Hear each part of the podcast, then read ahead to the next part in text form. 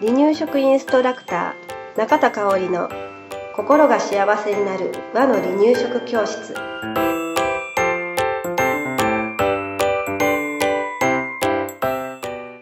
第72回です。番組アシスタントの山本智子です。よろしくお願いします。はいよろしくお願いします、えっ、とね今回のテーマがねうん。前回の71回目うん。とあの被る部分もあるんですけれど食べるのがゆっくりで時間がかかってしまう、うん食事に時間がかかってしまう子がいます、うんどうしたらいいんかな？こういう子っていうはい。お話です。はい。はい。いますね。うん。いますね。うん、うん。ゆっくりゆっくり食べて、んほんと、ね、うんいつまでこの子は食べてるんだろう。うんうんでも止まらないし、うんみたいなね。うんね、うん、いますけれど、うんこういうこう、お母さんがイライラするのって、どういう場面？うん。やっぱ後に用事があったり、うん片付けたかったりっていうところかな。うんそうよね。うん、うんそうなんですよ。よくわかります。うんうんうんうん、ともこさんとこのお子さんも確か、うん。うん。そう、下の子はね、ゆっくりでした。うんうん。ちちっちゃな口、もう一口がちっちゃい、とりあえず。ちっちゃい時はね、今はね、だいぶ追いついてるけど。うんうんうんうんうん。ね給食とかもこういうね、あゆっくり食べる子はね、ねうん。ちょっと大変だったりするんですけれど、うん。赤ちゃんに限らず本当、ん幼児さん、小学生の子でもね、食べる速さっていうのは、人それぞれ違うので、はいうん。まあ、パパパッと食べちゃう子もいれば、うんゆっくり食べる子もはいいるという形なんですけれど、はえーこのゆっくり食べる子のタイプをね、私二つに分けてみました。はい。うん。一つ目、一人目、一人目というか、う一つのタイプうん。の子は、はい。よく食べて、うんゆっくり。な子ね。うん。で、もう一つが、うん食が細くて、うん。ゆっくりな子。あうんうんうん。違うんですね、やっぱり。うん、違うよね。うんうんうんよく、すっごい量食べるんやけど、ゆっくり、ゆっくり、ゆっくり、ゆっくり食べる子うんうんうん。ね。あんまり食べないんだけど、うんうんうんでも、なんかやめる気配もなくうんうんゆっくり食べてる子うんうんっていうのがいると思います。うんねどちらのタイプも多分ね、うんお母さんとしては心配うんうんなのかなと思います。はい。で、お母さん、なんで心配なのか、何を悩んでるかっていうと、はい多分ね、一体どのタイミングでうんごちそうさまをしたらいいんでしょうかっていうことなのかなって思います。うんまあ他にも悩んでることはあると思うんですけれどね。はいうん。で、まあタイミングとしては、うんまあ大きく分けて2つ。はい。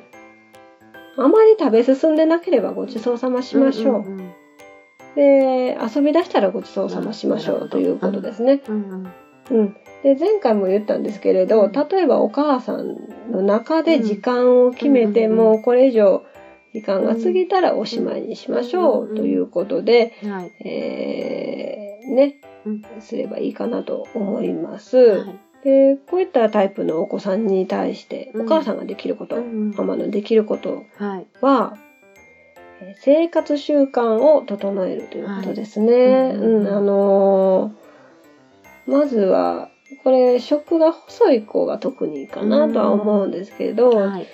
えー食事、睡眠、うんね運動、はい。運動というのは遊びですね、を、えーしっかりしっかりと、あのーリズムを整えてあげるっていうこと大事ですね。はいそうすると食欲もね、おのずと出てくるかなと思います。はい。あとはね、うんメニューの見直しをちょっとしてみましょうかね。うんもしかしたらね、しっかり噛まないと食べられないメニューがなるほど。うんいっぱいなのかもしれない。その子に合ってるかっていうところにうんね、その成長。そうそう。うん、うん成長段階に合ってるかということを、まずはい。し見てみましょうね。うん。三つ目ですね。はい。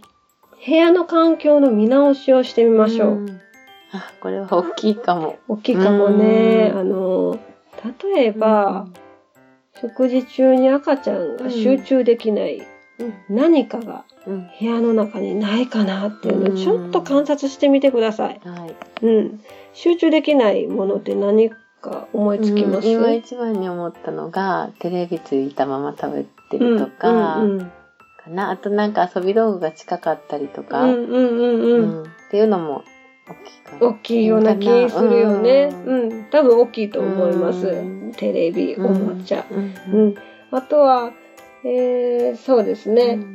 兄弟がそばで遊んでたりとか。ね。もう、あの、食事の時間が違うかったりすると、うん他が気になってっていう他が気になってってあるよね。うん。これね、うち、うちのよくあるある、未だにあるあるなんですけれうんど、うん。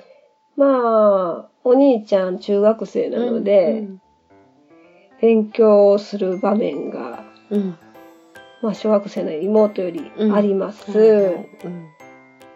なのに妹は隣で遊んでます。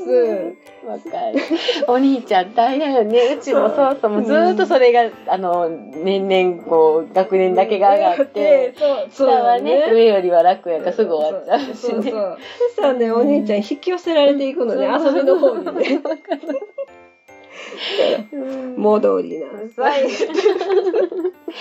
でも食事もそうだよね。ね食事もきっとそうやと思うんですよね。うん。だからね、あの、集中できる環境って本当大事やなと思いますね。うん。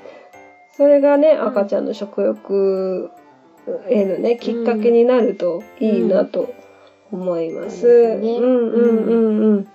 で、ただね、えー比べないでほしいことは、はい。他の子と比べないっていうことですね。うんはい同じ月齢ぐらいのお友達の子は、もう、うんきっちりきっちり、うん。例えば10分とかで食べきるのに、うちの子はどうしてこんなにゆっくりなんだろう、遅いんだろうということは、うん比べなくていいかなと思いますのでね、うんパクパク食べる子もいれば、うん。ゆっくり食べる子もいる、それがその子の個性ということを心に留めてあげてください。はい。うん、で、まああのう今ふと思い出したのが、うんうちの甥っ子がゆっくりゆっくり食べる子で、うんうんえーなんでやろうなと思ったらもうほんとハムスターみたいに、うん。ほっぺたに食べ、食べ、食べながら食べるような子だったんですよね。でまあ、今から考えるとちょっと咀嚼？うんうんするのが苦手やったのかな。噛むというより吸いながら食べてる感じの子やったんですよ。あの、上顎と下で、うん。こう、すりつぶしながらみたいなね。だから、もしかするとそういう、あの、得て増えてもあるのかもしれないので、うんうんえー口の中に入れすぎてるとやっぱ食べにくいので、えーその辺は大人がね、うん。調節してあげうんてちょっとずつ入れるんだよということを伝えながら、うんえーゆっくりでもいいからしっかり噛もうねうん。とか、まあその段階に応じてなんですけれど、うんうんうん。えーいうことを伝えながら、うん。えー食べさせてあげればなと思います。うんはいうんまあ、こうやってゆっくり食べる子って大体もう幼児期に近づいてきてから分かることなのかな。ああ、そうかもね。うん、お親がこう、うん食べさせてる間は、そんなゆっくりっていうのは感じないかもしれないけど、うん自分でだいぶ食べられるようになった時に気づくことなのかもしれないなってですね。うん思いますのでね。はいうん。うんあの適度な補助をしながらうん進めていってあげてください。はい。はい。今日もありがとうございましはい。た。ありがとうございました。離乳食インストラクター協会では、離乳食の基本と和の離乳食の美味しさを学べる離乳食インストラクター協会2級1級講座を東京、名古屋、兵庫を中心に行っております。2017年2月から2級通信講座が始まります。ご興味のある方は離乳食インストラクター協会2級通信講座で検索してくださいね。